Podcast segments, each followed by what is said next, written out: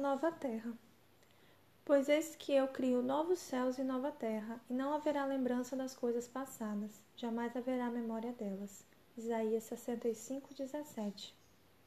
Embora não conheçamos todas as minúcias relativas à nova terra, a promessa de que haverá uma nova terra é tão certa como o fato de estarmos vivendo neste planeta.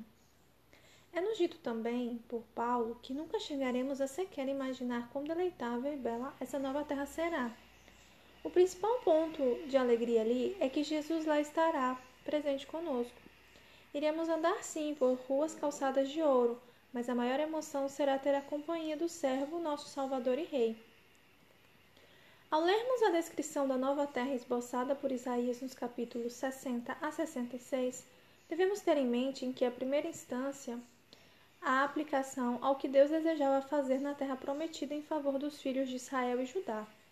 Quando compreendemos este princípio de interpretação, as afirmações nestas passagens, que parecem estar em desarmonia com as condições da terra feita nova, são mais claramente compreendidas. A Bíblia não se contradiz e muitas de suas profecias têm esta dupla aplicação. Há um certo número de belas descrições da nova terra que são confirmadas no Novo Testamento e os que as estudam logo desejam estar neste reino. Algumas dessas condições são como segue: teremos a companhia de Jesus, dos anjos e das pessoas de todos os séculos da história. Ali não haverá mais doenças, nem morte, nem separação de natureza alguma. Ninguém terá falta de terra, de alimentos ou de casas para morar.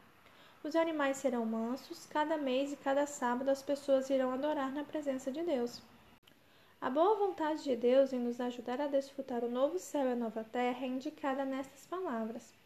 Fui buscado dos que não perguntavam por mim. Fui achado daqueles que não me buscavam. Isaías 65, 1. Esta promessa de assistência é repetida no verso 24. E será que antes que clamem, eu responderei? Estando eles ainda falando, eu os ouvirei. Certamente temos um canal sempre aberto para o céu e Deus está esperando que sintonizemos com Ele e lhe peçamos qualquer ajuda de que necessitemos.